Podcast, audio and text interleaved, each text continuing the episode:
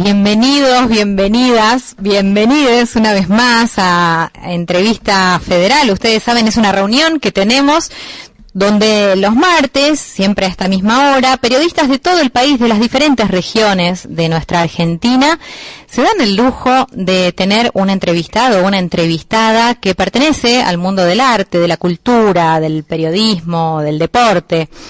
Hoy vamos a poder conversar con una periodista todoterreno, ella es socióloga, especializada además en, el género entrevista, editó varios libros, El hombre que sabe demasiado, Las que mandan, Sin anestesia, Relatos eróticos. Y además tenemos el placer de decir que forma parte también de nuestro equipo en Radio Nacional Folclórica. Estamos hablando de Ani Ventura, a quien le damos ya la bienvenida. ¿Cómo andas, Ani? Muy bien, encanta. Esto es novedoso, muy novedoso para mí.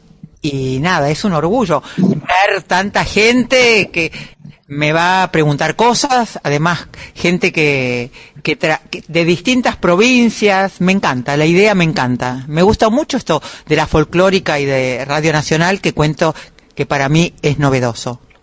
Bueno, la vas a pasar bien, ¿eh? ya te lo voy anticipando. Vamos a hacer una recorrida, como, como les contaba, a través de todas las regiones del país. Vamos a empezar por Catamarca. ¿eh? Allí está Beatriz Carreño para, para arrancar con las preguntas. Hola Ani, una ansiedad terrible realmente, ¿no? Por este momento, ¿cómo estás? Buenas tardes. Hola Beatriz, ¿cómo estás? ¿Cómo está Catamarca? Hermoso, caliente, caliente como una este, provincia del norte, así que así debe ser, ¿eh? con, un, eh, con una temperatura acorde al clima que tenemos acá, pero hermosa, ya se está poniendo eh, en, este, en este mes de febrero, las noches están refrescando y hay muchos festivales este, y hay muchas cosas ricas y hay muchas frutas, así que bueno, si querés, te llegas por Catamarca en alguna oportunidad. Te voy, ¿eh? En cualquier momento te voy. Bueno, va a ser un placer recibirte. Bueno, Ani, una parte mía se va a poner cholula diciéndote que te veo todas las noches, me encanta verte y uno disfruta, ¿no? Como televidente en ese momento relajado en la televisión, lo que haces en Canal 9 y seguramente también distinguiendo a la, audiencia que empezó a disfrutar con vos y, con la Colo allí en aventura, ¿no? Este, transitar la cultura y los lugares especiales en todo el país eh, disfruto mucho de, lo que nos ofreces. Pero otra parte mía quiere pedirte una reflexión. Estamos en el contexto de estos 40 años del conflicto bélico de Malvinas y te quiero aprovechar como socióloga la mirada eh, que haces en estos 40 años de una sociedad eh, y de una situación en donde también eh, se unió a las mujeres, escuchamos muchas voces, acá en Catamarca, por ejemplo, hemos tenido oportunidad de escuchar a, enfermeras que asistieron a, los soldados en, ese instante y este, traduciendo en un libro Las mujeres olvidadas de Malvinas. ¿Qué mirada desde la sociología y desde el periodismo haces eh, de estos 40 años? Mira, yo tengo la sensación, siempre tuve la sensación, de que nosotros le debemos a Malvinas la democracia. Eh, hubo una época, en la época de Alfonsín, que la, las Malvinas y la guerra de Malvinas estaba vista, estaba como subvalorada. Así fue como a los muchachos que pelearon en Malvinas los recibieron por la puerta de servicio, por la puerta de atrás. No les dieron el valor que se merecían. Y yo creo que nosotros le debemos muchísimo a Malvinas, más allá de, la idea de la guerra, más allá de todo, gracias a esos muchachos, los militares perdieron el poder si no hubiesen seguido y nosotros logramos la democracia.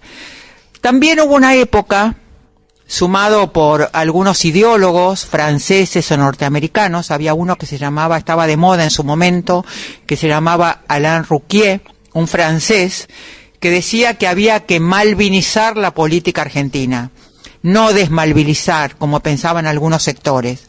Yo creo que hay que malvinizar la política argentina, que hay que sentar banderas sobre Malvinas, creo que es una reivindicación histórica, creo que nos honra Malvinas, creo que son argentinas, estoy segura que son argentinas, y creo que mm, hablar de Malvinas es hablar de una herida, no es una grieta, es una herida profunda, terrible que tenemos nosotros y que tenemos que valorar y a medida que pasan los años, darle más espesor ideológico. Esto quiere decir que nosotros tenemos que seguir peleando por Malvinas y no permitir olvidar. Me parece que Malvinas merece ser recordada, merece ser valorada y merece ser reivindicada cada año más allá del tiempo. ¿Está contestada? Sí, Ani, y me permito, perdón, una repregunta sobre el rol de las mujeres en ese momento y la reivindicación justamente de las mujeres a 40 años ¿no? del conflicto. Mira, como siempre hay un sector que invisibiliza el rol de las mujeres. Hubo mujeres en Malvinas, hubo libros que escribieron mujeres en Malvinas, ayudaron las mujeres como siempre, estuvieron presentes en Malvinas y no solamente estuvieron presentes, hicieron su aporte, hubo enfermeras, hubo médicas, hubo mujeres que estuvieron cerca y además no solamente apoyaron a los soldados, sino que apoyaron con su palabra y sus gestos cada hecho de Malvinas. Estuvimos eh, en algún otro momento, en alguna otra radio, eh, entrevistamos a las mujeres de Malvinas. Hicieron un libro muy interesante cuyo nombre ahora no me acuerdo, pero hubo una serie importante de mujeres que todavía pueden dar testimonio de Malvinas. Gracias, Ani. Hola Ani, aquí Germán desde LRA 53, Radio Nacional San Martín de los Andes. Eh, si te parece... Hola. Hola. San Martín de los Andes es un lugar que quiero mucho. Tengo, tengo una hija que es médica, homeópata, que vive mitad en Buenos Aires y mitad en San Martín de los Andes. Y yo creo que poco a poco, a medida que crezcan los hijos, se va a ir a vivir directamente a San Martín de los Andes. Se está haciendo una pequeña chocita y ahí va, ahí va a ir. Así que voy a tener parte de mi familia y de, de, mis amores en San Martín de los Andes. Bueno, y yo tengo ganas de homeopatía, así que este está buena Te la voy a mandar a Florencia en este momento. El, vínculo. Bien, y además es un lugar formidable para vivir con los pibes, así que está bien si, si intuye hacer eso porque la va a acertar. Bueno, seguimos con el tema de, de las mujeres. Eh, nosotros también estuvimos, creo que es el libro al que hacías mención, ¿puede ser?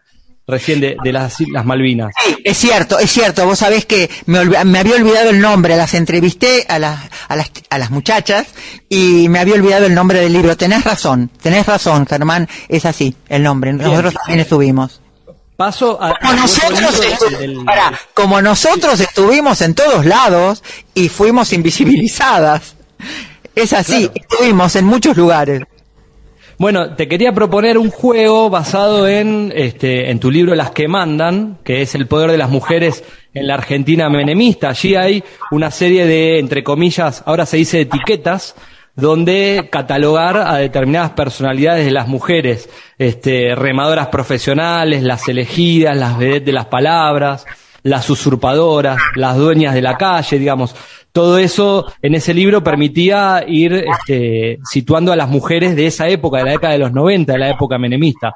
Pero lo que me gustaría pensarlo y repensarlo desde ahora, desde el siglo XXI, desde el 2022, desde la nueva dirigencia, la nueva conducción del país, no sé, este, te propongo que me, imagino que andarás por la vida pensando este, de ese modo también a las protagonistas de los distintos momentos históricos. Te propongo ese juego. Eh, sí, eh, acepto, te tomo el guante. El tema es así, me parece que mm, en el libro las que mandan tenía que ver, estaban clasificadas las mujeres de acuerdo al origen del poder. Si el poder, muchas mujeres lo habían logrado a través de un padrino.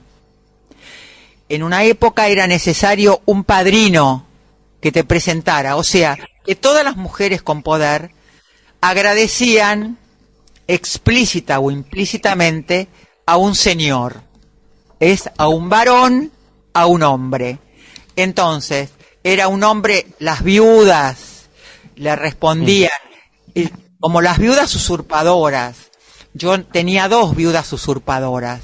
Una, Isabel Martínez de Perón, y la otra, la, la mujer de, de Borges. eh, María Kodama. María Kodama. María Kodama. ¿Por qué digo que son mujeres usurpadoras? Porque usaron el poder de los maridos para inventarse una historia, una vida. María Kodama era la mujer de Borges, pero la verdad que se inventó un Borges después de Borges muerto que nunca existió.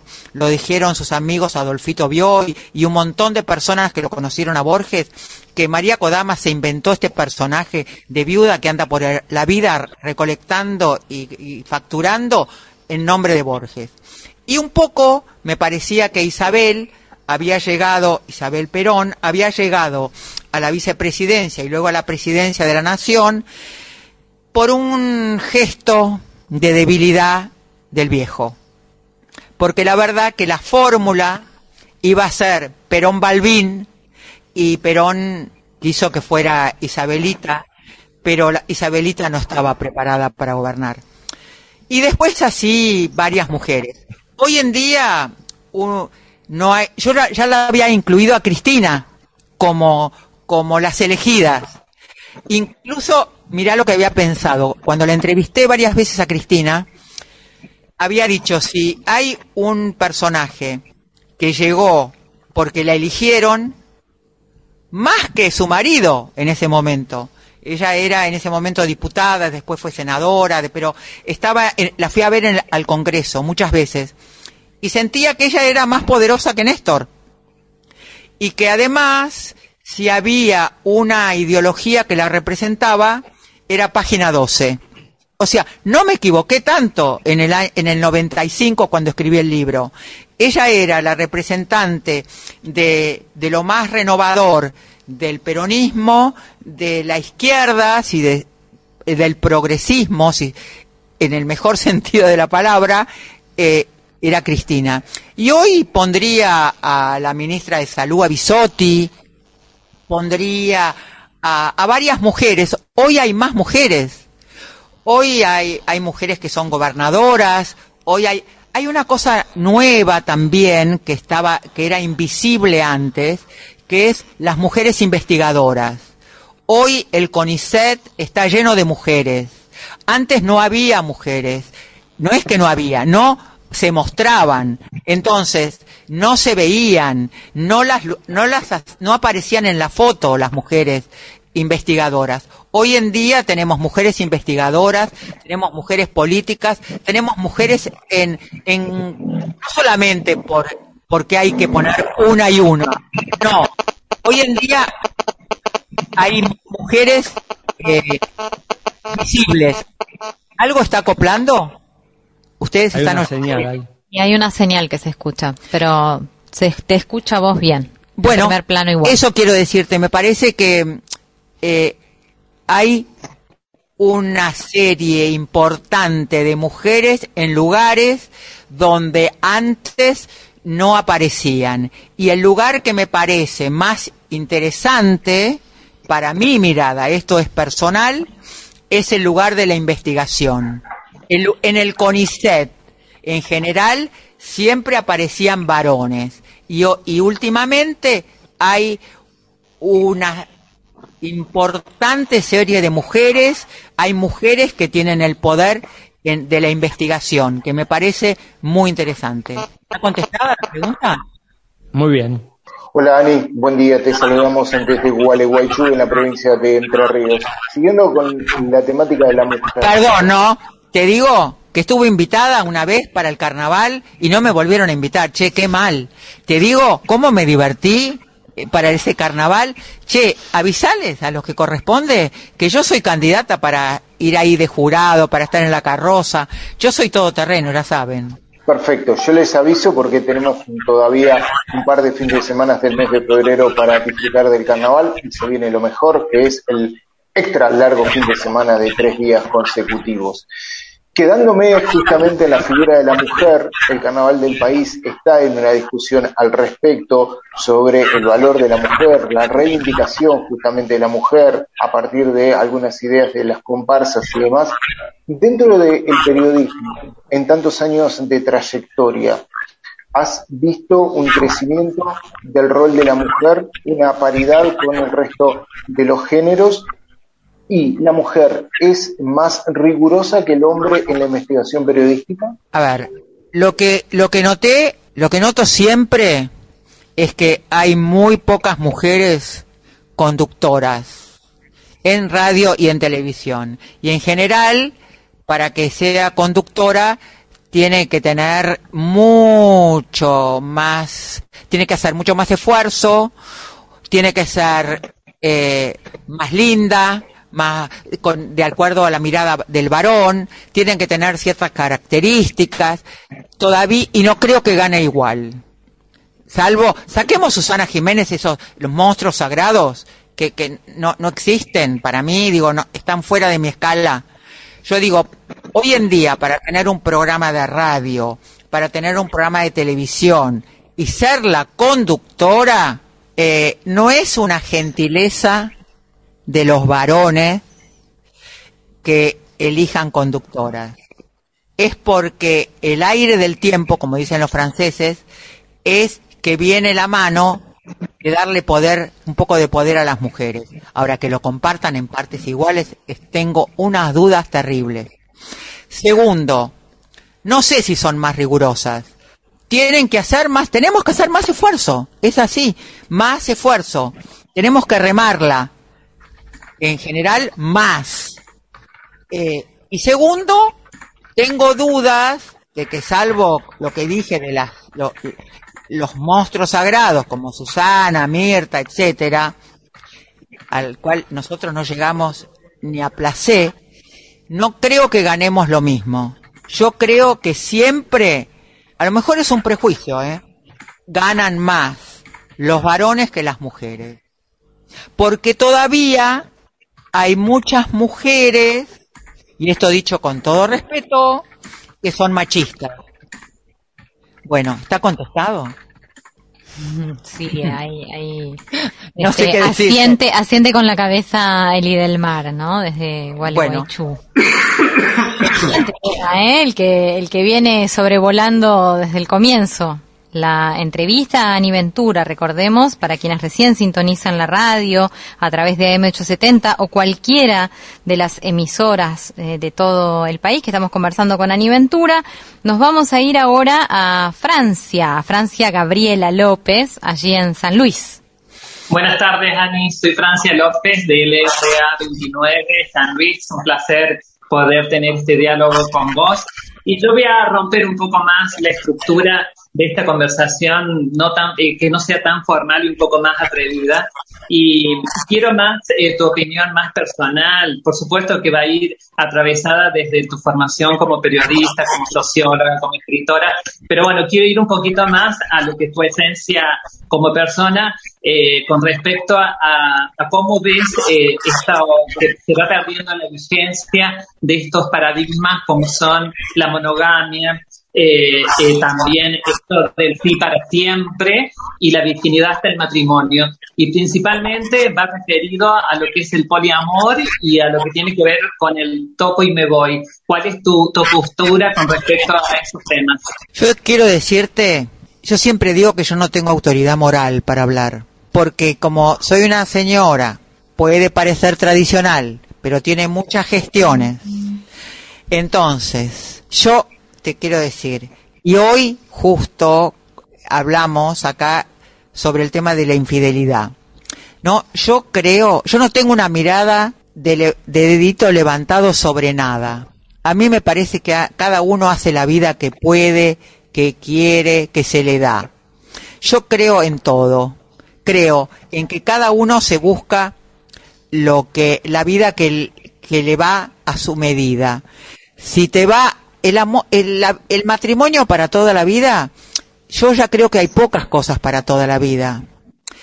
Con todo respeto dicho, y admiro esos matrimonios que tienen, llevan 30, 40 años, que me den la receta, pero no es lo mío. Admiro, pero no es lo mío. Admiro como algo que, que me es lejano. También admiro las mujeres y varones que aceptan el toco y me voy. No es lo mío tampoco. Yo armo pareja. Entonces, yo creo, como decía Florencia Peña en su momento, que fue la que sacó el tema del poliamor, que puede haber poliamor, que hay distintas formas de amor, que uno puede tener una pareja estable y le puede pasar eh, el amor, otro amor por el camino.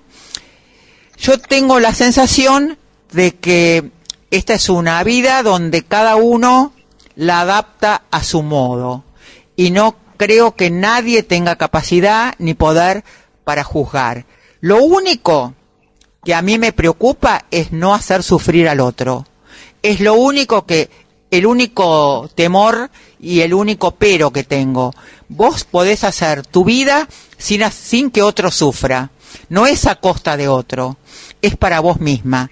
Hacé la vida que quieras con todas las, las formas que me expresaste, el poliamor, el, el amor para toda la vida, el, el amor, el toco y me voy, todo lo que te guste, siempre que no hagas sufrir al otro. Está, vale todo siempre que el otro no, no sufra.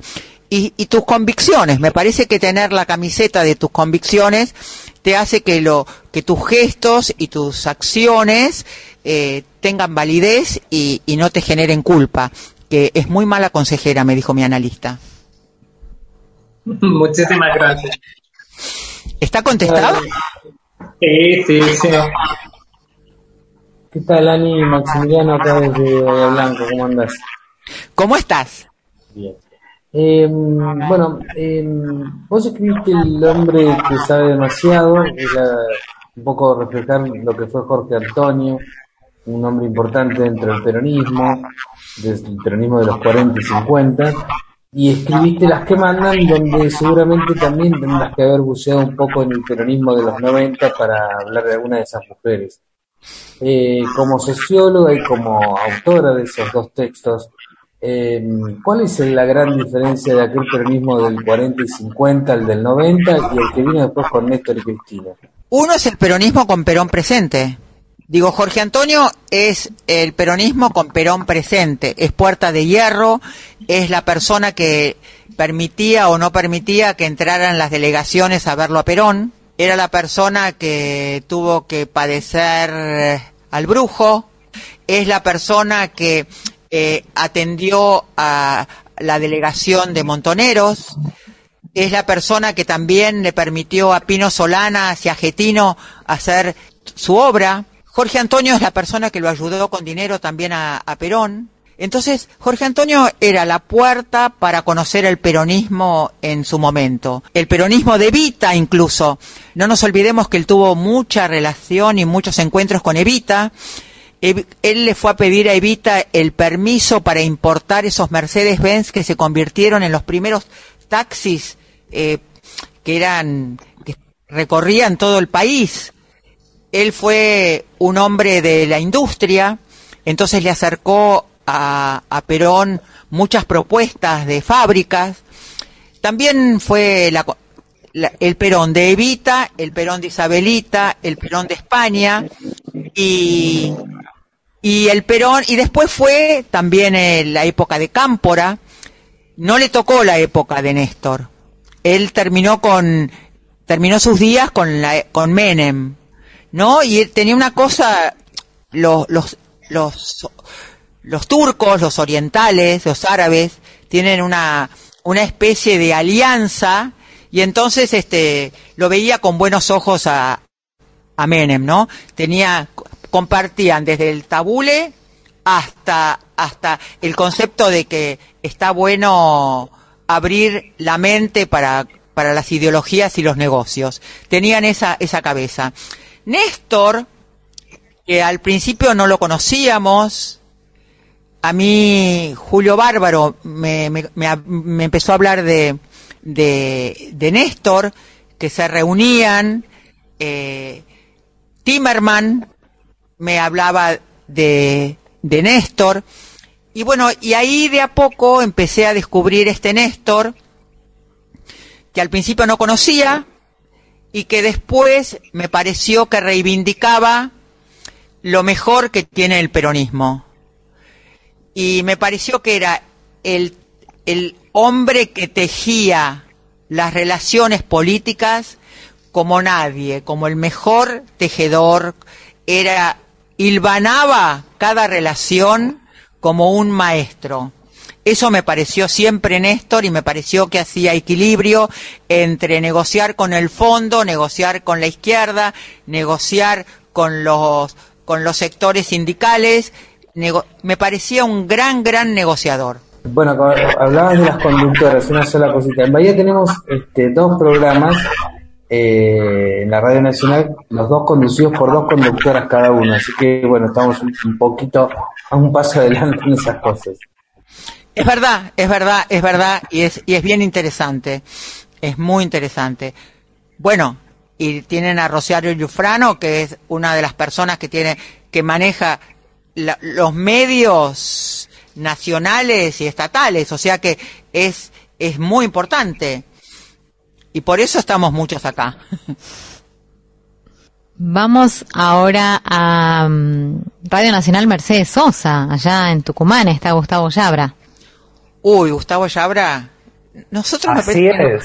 nos conocemos de otra radio o nos conocemos de otro lado, pero también creo que en una nota hablamos mucho de las empanadas, quiero decirte, porque no hay nada que me guste más que las empanadas. Y cada vez que le iba a hacer un reportaje, porque me mandaba, eh, en ese momento trabajaba en Somos y en, y en Gente. Entonces fui a cubrir cuando asumió Palito y aproveché y me traje empanadas para en el avión, este, que son maravillosas. Así es, quizás nos conocemos de algún plano metafísico. Eh, sí, es, es el plano. Vida, porque para mí es un honor hoy poder estar hablando por primera vez con vos. Ay, mira qué bueno. Este, para mí, para mí es un honor hablar con ustedes, con todos y cada uno de ustedes. Muchísimas gracias. Bueno, estamos allí con la conexión un poco débil, ustedes me dirán cuando se corta. Ahora estoy de incógnito, sin foto. Ani, realmente es un honor poder hablar con vos porque con tu extensa, profunda e importante carrera has marcado tendencias sobre los que veníamos atrás, iniciándonos en esto, viendo tus participaciones televisivas siempre destacadas, siempre innovando, eh, toda la autopista que traes en radio y, esta es la posibilidad de además de reírnos con vos, poder profundizar sobre algunos temas. Y yo te quiero traer un poquito a la actualidad. Dale, avanti. Este en este recambio de paradigmas ¿eh? de los medios tradicionales y que hoy estamos incursionando en lo digital, estamos llevando todo nuestro contenido a lo digital, hay algunas personas especialistas de nuestros medios que dicen que los medios tradicionales ya no contamos, ya no estamos vigentes y que pronto algunos aparatos van a reemplazar a periodistas. Eh, ¿Cuál es tu visión? Te quiero aprovechar como una gran periodista, pero además como socióloga. Mira, eh, hace años que dicen que la radio va a desaparecer cuando aparece la tele. Después dicen que va a desaparecer la tele cuando aparecen las plataformas como Netflix y todo, todo lo que fue en la pandemia. Em, Viste que hay siempre agoreros de la desaparición. No, no va a desaparecer. No va a desaparecer porque siempre en algún lugar va a haber alguien escuchando radio. Cuando no hay luz, cuando nada funciona, hay una radio a transitores cuando nada funciona, alguien necesita un diario en papel, alguien necesita, yo estoy convencida que lo importante del periodismo es que te cuenten un cuento, que te cuenten una historia. Y siempre cuando, frente a un hecho hay distintas miradas.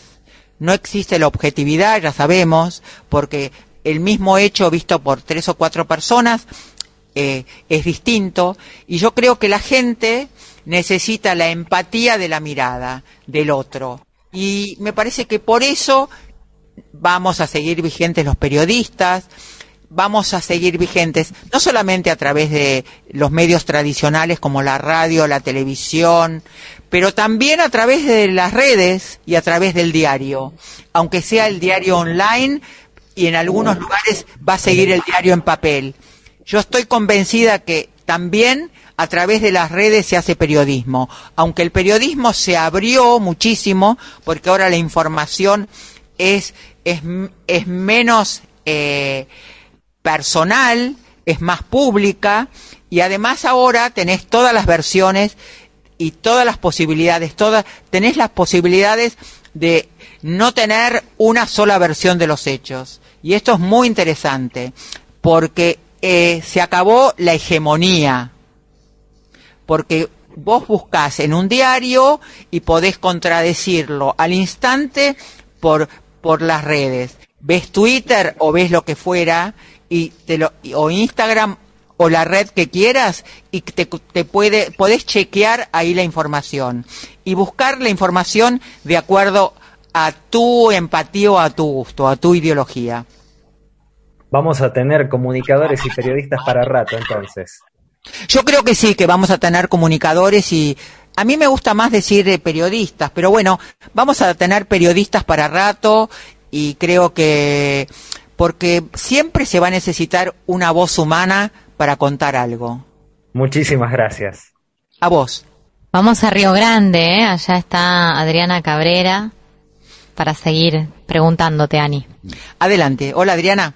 Hola, buenas tardes. Eh, desde Río Grande, la capital nacional de la vigilia, por lo cual también este, agradezco que hayas tenido eh, esa deferencia hablando de Malvinas, Ani. Buenas tardes, ¿cómo están todos? Estamos muy Eh, bien, ya te recibimos muy bien, Adriana. Bueno, eh, este, desde acá de Tierra del Fuego y habiendo hecho por ahí esta, esta eh, mención a lo que es ser conductora, a lo que es ser este, por ahí pensando un poco en tu accionar como panelista, eh, pensaba qué diferencia hay entre, si es que la hay, entre la Ani que conocimos en el 85 con una puerta entreabierta y la que podemos ver hoy enfrentando por ahí a mismo entrevistados o mismo este, problemáticas que, que se van dando dentro de lo que es la actualidad. Mira, no hay ninguna diferencia porque yo soy una chica todoterreno. Entonces yo te puedo conducir un programa de televisión, puedo haber hecho la contratapa de la opinión durante mucho tiempo, elegida por, por Timerman para que hiciera la contratapa de los domingos, porque le parecía que mis reportajes eran eh, revulsivos, imagínate, en ese año, en esos años. Eh, y puedo al mismo tiempo conducir, elegida por Alejandro Romay, una puerta entreabierta, que quiero de contarles que era con Mauricio Abadi, y una vez Romay era, fue el primer talk show o, show hablado de la televisión donde se contaban los problemas, y una noche Romay se acercó a, y lo cuento porque es interesante, a Mauricio Abadi y a mí y nos dijo, vamos a, ¿por qué no invitamos a alguien para hablar de la familia? ¿Por qué no los invitamos a los Joclender? Entonces, Alejandro Romay, imagínate, los Joclender estaban presos por matar a los padres. Y entonces, un domingo a la noche, cuando ya eh, en el canal no había nadie, lo, lo sacaron de la cárcel a Pablo Joclender y vino al programa. Y fue, imagínate, es revulsivo invitar a Pablo Joclender para que hable de los padres, por qué los mató, qué pasaba con la mamá. Bueno, ahí descubrimos un montón de cosas que no vienen al caso hoy. Pero quiero decir que esa, que parecía inofensiva, esa Ani que parecía inofensiva conduciendo un programa en Canal 9 no era inofensiva. Esta que, está de panelista en Bendita tampoco es inofensiva. Porque cada vez que se acerca Beto Casela para preguntarme algo, eh, yo digo algo que tiene que ver con mi profesión. Eh, y a veces digo, entre comillas, estupideces, para no ser maleducada. Pero quiero decir, también hablo de la farándula.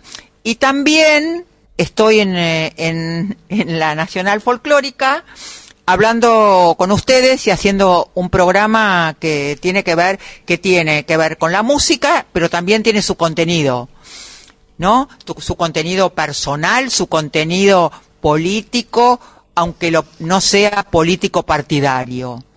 Y, y esa soy yo. Esa soy esta persona que es una mamá, es abuela, es mina y es este feminista, es peronista y es de boca. ¿Algo más? ¿Qué tal, Dani? ¿Cómo estás? Buenas tardes. Te saludo desde Iguazú, en la provincia de Misiones. ¿Cuándo vas a venir a visitar las cataratas?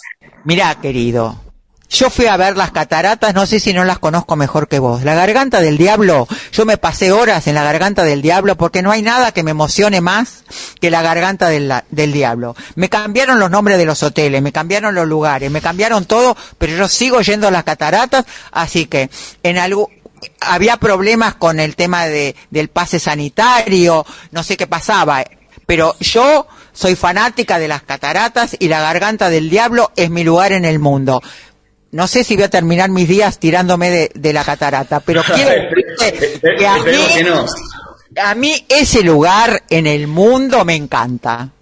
Bueno, renovamos la invitación para que nos visites cuando tengas ganas. Yo te voy. así como te digo a Catamarca, yo te voy. Dale, te quería. Te voy de donde te invitan. Te quería hacer una consultita para darle lugar también a los otros compañeros y compañeras. Hablando justamente de esto que tiene que ver con tu trayectoria y lo multifacética que has sido, eh, te quería preguntar si estás eh, siguiendo, entiendo que sí, eh, la evolución de los medios, cómo vas viendo la aparición de nuevos roles. Recién se estaba hablando del panelismo, ¿no? Y vos que sos una mina formada, que pasaste por la universidad, que leíste un montón de libros, que entrevistaste un montón de personalidades y que pudiste demostrar esa solvencia en el desarrollo de cada uno de tus roles, eh, te quería preguntar cómo, ves eh, estas eh, nuevas apariciones donde por ahí alguien que está en la tele está porque tiene un montón de seguidores en Instagram o en Twitter y no tiene tanta formación. Mira, yo sería muy injusta si tuviera una opinión negativa, porque a mí me parece que cada uno busca el lugar que puede. Y si vos tenés muchos seguidores, no quiere decir que admiro a los que tienen muchos seguidores, pero entiendo que muchas veces por el rating y porque son más jóvenes y porque se necesita a lo mejor alguien más leve para hablar, que no, no tenga tanta contundencia, los programas inviten a, la gente que marca tendencia. Y me parece que está bien, porque también eh, la duración y la vigencia la va a marcar si tiene capacidad para estar ahí o no. Te doy el ejemplo de Juariu, que es una muchacha que estuvo en Bendita y que tiene muchos seguidores en las redes, que después se la llevó Masterchef y que ahora está en un programa de radio. Digo, yo no, no tengo una mirada pesada acerca de nadie, salvo que no tenga ética o que maltrate a la gente. A mí la violencia en televisión no me gusta. Entonces, si no ejerces la violencia, no sos una persona que marca con el dedo y tiene un juicio pesado sobre, sobre los demás, a mí me parece que es una oportunidad la televisión, a lo mejor para crear y para, por si tenés alguna condición. Simplemente eso. Si no tenés condición, solo el medio te expulsa. Gracias, Ani. Beso grande de las misioneras y los misioneros. Un beso enorme. Buenas tardes, Tani. Un gusto poder tenerte en esta entrevista federal. Sol Castillo te saluda desde LRA 8, Nacional Formosa. Mi consulta va a estar sujeta a una palabra en particular, feminismo. Quiero saber qué significa para vos y también como socióloga, cuál es tu punto de vista sobre los derechos ganados del género femenino con el peronismo en nuestro país desde sus comienzos hasta la actualidad y también la importancia de nuestra aparición en los medios de comunicación. A ver, empecemos por el principio. Vamos a decir que el feminismo, que eh, un poco Alicia Moro de Justo, el socialismo, mucho Evita Perón, el peronismo fue muy importante para, para la mirada de las mujeres y el poder de las mujeres pero yo, durante la época de la dictadura, se, el feminismo tuvo que clandestinizarse. y apareció en la época de Alfonsín. Yo me acuerdo con Marta Bianchi y otras mujeres. Incluso me acuerdo un programa que hacía María Elena Walsh, María Herminia Avellaneda y Susana Rinaldi, que hablaba que eran absolutamente feministas, pero que duró muy poco porque la sociedad no estaba preparada para, para esa mirada. Hay un feminismo que es fundamentalista y hay un feminismo que me parece que es eh, más permisivo o de alguna manera más tolerante. Y yo siempre elijo el camino de la tolerancia. A mí eh, los puntos extremos me parece que no llevan a nada, aunque son necesarios. Tengo una nieta de 18 años que cada vez que yo digo esto me dice, Mam, eh, Ani, sin violencia no se imponen las ideas. Tiene 18 y entonces cada vez que yo digo, no, pero por favor, un poco, un poco más de tolerancia, me dice no. Las grandes ideas se imponen por la fuerza.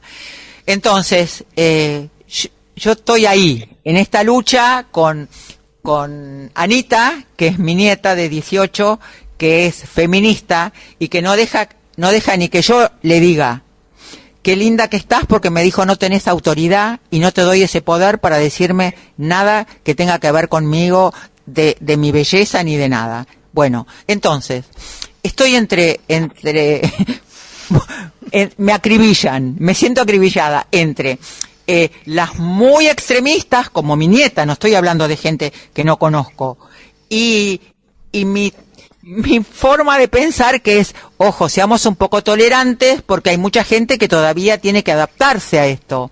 Y entonces no podemos cambiarle el libreto de, de la mañana a la noche. Eh, no sé si te contesté con esto. Sí, muchísimas gracias, Dani. A vos. Bueno, y estamos eh, sobre los últimos casi 15 minutos finales de esta entrevista, pero lo tenemos a Oscar Paredes, que desde Santa Fe también te pregunta, Ani. Hola, Oscar. ¿Todo bien? Muy bien, estás al aire libre, veo. Y porque soy movilero además, así que estoy trabajando en la calle, te estoy escuchando atentamente la entrevista, participando, pero estoy a su vez trabajando, cubriendo noticias acá en Santa Fe, así que bueno, la verdad que un gusto escucharte, Ani, estaba siguiendo atentamente lo que, decías. Yo le tengo mucho respeto a los mobileros, porque eh, como también estuve en la calle, eh, la verdad que la calle es, es difícil.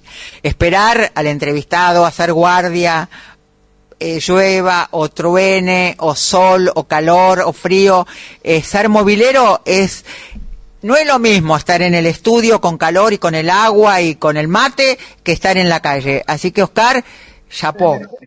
No, y te digo que en Santa Fe que solemos tener 50 grados de sensación térmica, se hace mucho más complicado, te digo, hacer movida a la siesta, a las 3 de la tarde y demás, pero bueno, igual te esperamos cuando quieras, eh, sabes que acá hay muy buenos lisos, hay cosas muy lindas en Santa Fe también para hacer, así que sos bienvenida. Seguí atentamente todo lo que te iban preguntando mis compañeros y uno de ellos te habló acerca de esto de lo que tiene que ver con las nuevas eh, tecnologías y cómo hoy por allí muchas veces digo si eh, vemos redes sociales con declaraciones, en este caso vos que hablabas de tu participación en Bendita, digo, vemos muchas veces las redes sociales con las declaraciones de los famosos y después las tomamos nosotros y las damos como parte de la información o algún caso resonante, no sé, se me ocurre en este momento porque eh, lo, lo, veía allí con ustedes, digo, Wanda Icardi, que la vocera de Wanda era la que publicaba en redes sociales. Digo, hoy eso de las redes sociales lo vamos a terminar tomando como una fuente periodística a la hora de contar noticias. Y sí, vos mismo lo estás diciendo, es así. Fíjate que eh, sin, sin desprestigiar a nadie, diarios muy importantes, los diarios del sistema, levantan muchas veces noticias que aparecen en las redes. Eso de, de chequear la fuente se acabó. Si ahora la declaración viene de, viene de Wanda Nara, por tomar el mismo ejemplo que usás vos, de Wanda Nara o del presidente, y lo tomás por cierto, lo levantás y chau. Si, si tuitea el presidente, tuitean los ministros, tuitean los actores, tuitean los periodistas. Entonces, en vez de ir a, buscar la declaración eh, a la puerta de, un ministerio, la vas a buscar en Twitter. Eh, la verdad, que te hacen la vida más fácil, aunque no es eh, mucho mejor para el periodismo, pero es así. Ahora en Twitter tenés la respuesta del presidente a lo mejor a lo que dijo la oposición por el Fondo Monetario. ¿Y qué vas a hacer? El presidente le contesta por Twitter y no te queda otra. lo iremos tomando, digo, también como fuente periodística a todo lo que se dice hoy en las redes sociales, ¿no? Pero es una... A pesar de que no tengamos la entrevista o, no hayamos charlado nosotros directamente con la persona, nos va a terminar sirviendo también como dato para, para después armar una nota o hablar sobre eso. Y si uno eh, usa eso como fuente, en el fondo, es así. Nosotros hacemos informes sobre lo dicho en Twitter. Lo dicho en Twitter, cuando está oficializado el, el tweet de la persona, es su declaración, son sus palabras. Entonces, y vos ves que los ministros desde, no, presidentes como Trump hablaban por Twitter. Entonces, el si, si los presidentes y los ministros se contestan por Twitter, ¿qué vas a hacer? Salí de la calle y, y, andate a una computadora y fíjate en Twitter. No sé qué deciste, Oscarcito. Bueno, no, eso, que lo vamos a terminar tomando como fuente periodística todo lo que terminamos viendo en las redes sociales, evidentemente. no es que me guste, es así. Bien. Gracias a vos. A vos, un placer. Beso. Bueno, viendo y considerando que todavía nos quedan algunos minutos para aprovecharnos de Ani Ventura, voy a, a Catamarca una vez más. Iniciamos una segunda vuelta para escuchar lo que tiene para preguntarte Beatriz Carreño. Ani. Bueno, así como le apasionan las cataratas, me gustaría también que descubras, no sé si las conoces, pero el campo de Piedra Pómez, en nuestra Antofagasta de la Sierra, en uno de los departamentos, este, eh, es, maravilloso, así que te invito a conocerlo. Y a una semana de haber iniciado eh, Aventura, creo que sería un buen lugar para aventurarse, Ani. Una cosa muy interesante se llama Aventura para la Tierra de Uno, porque cuando pensé en el nombre, hay algo que yo amo, admiro a Marielena Walsh. Y si hay una canción que me representa, que siento que mm, tiene que ver con, con la folclórica, es la serenata para la tierra de uno. Es porque uno sufre si se queda, pero se muere si se va. Y esto es mi patria. Y la folclórica hoy es mi patria. Es el lugar donde yo estoy la mayor parte del tiempo, donde pongo mis ideas, donde pongo mi cuerpo, donde pongo mi corazón. Entonces me parecía que Serenata para la Tierra de Uno era el mejor, el mejor tema para representarnos y Aventura porque es un juego que, que siempre aprovecho con esto, ¿no? Eh, tengo un nombre que es, que es como, que es aprovechable para los títulos. ¿Qué lugar te identifica en nuestra Argentina, más allá de esas cataratas? ¿A dónde te gustaría estar? ¿Cuáles son tus, gustos personales? No te entiendo la pregunta. No, que dentro del contexto de nuestra geografía, de nuestra Argentina, ¿qué te falta conocer? Eh, Me falta conocer Catamarca, mira, porque de todas las conozco todas las provincias, pero no conozco Catamarca. Eh, así que, ¿sabes qué, Beatriz? Cuando quieras, te voy. Bueno, invierno es una época preciosa, tenemos la Fiesta Nacional Internacional del Poncho, el mes de julio, vacaciones de invierno, es un lindo programa. Dale, porque yo trabajé en el periodista durante mucho tiempo y en humor, y cuando había campañas electorales, me, yo tenía que seguir a todos los candidatos de las distintas provincias. Entonces, eh, ahí eh, me mandaban a los, los la radio o donde trabajaba y el periodista y, humor me mandaban a recorrer los, las distintas provincias. Y así conocí un montón. Unas por trabajando y otras volví por por placer.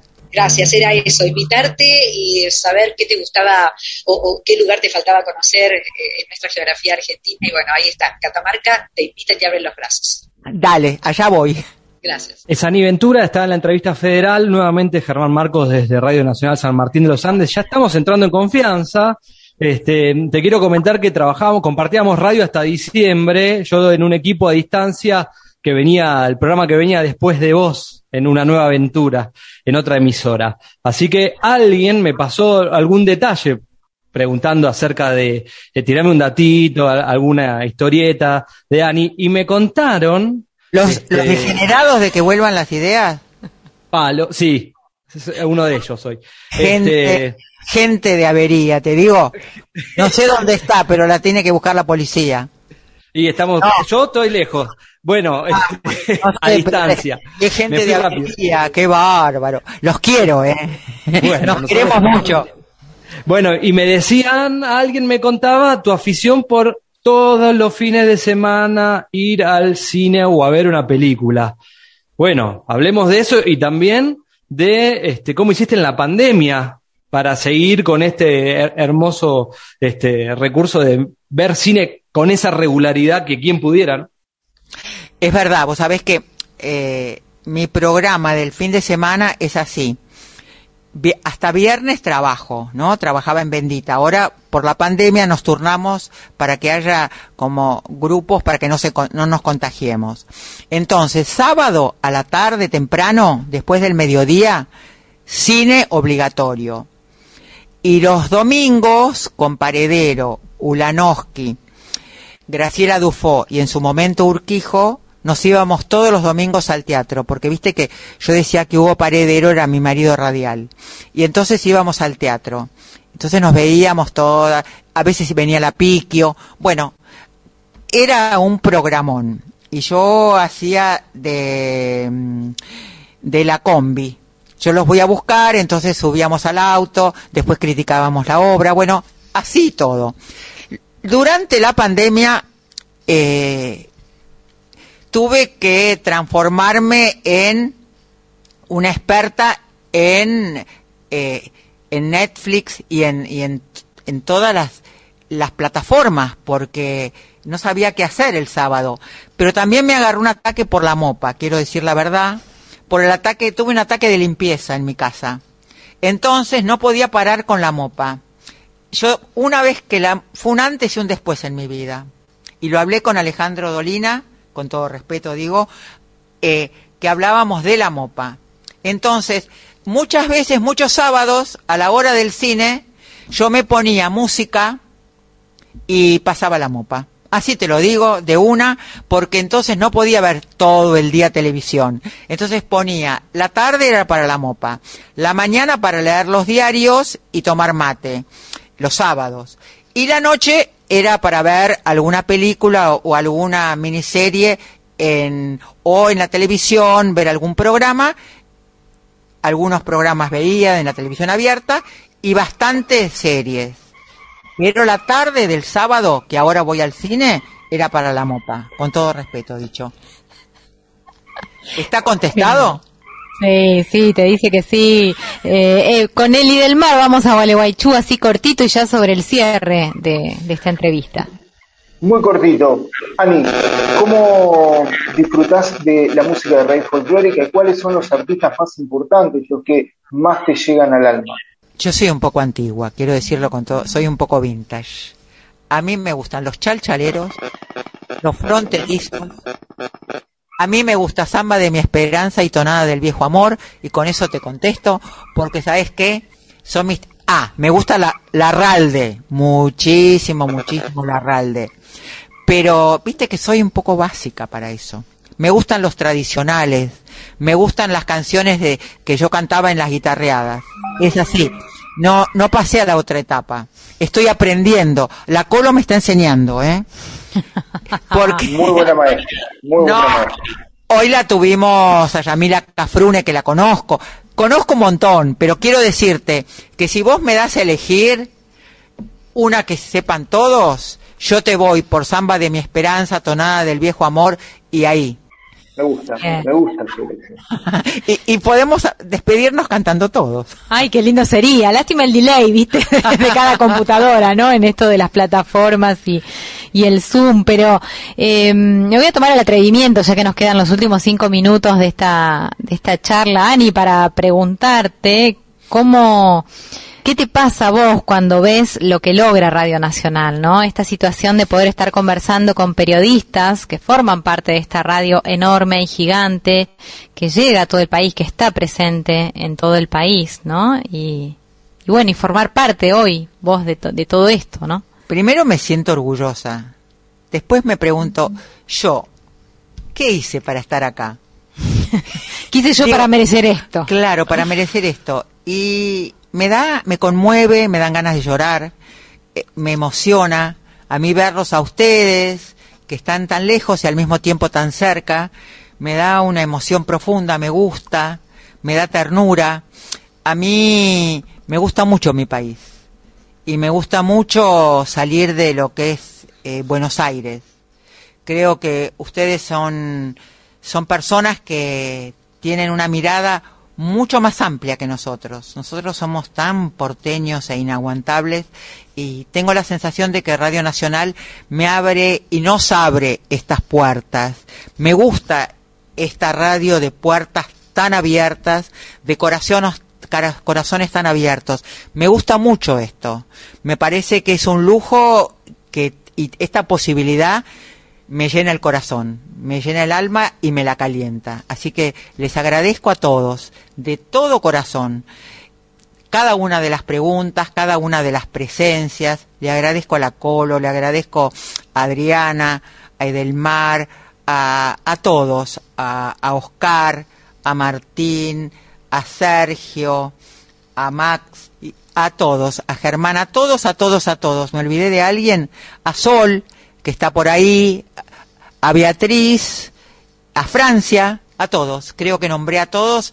Eh, y a la gente de la folclórica y de Nacional que pudo hacer esto porque estamos trabajando, enchufando cables desde temprano. Así que muchísimas gracias y un aplauso para todos ustedes. Grande. Bueno, ahí la tienen, ¿no? A Ani Ventura.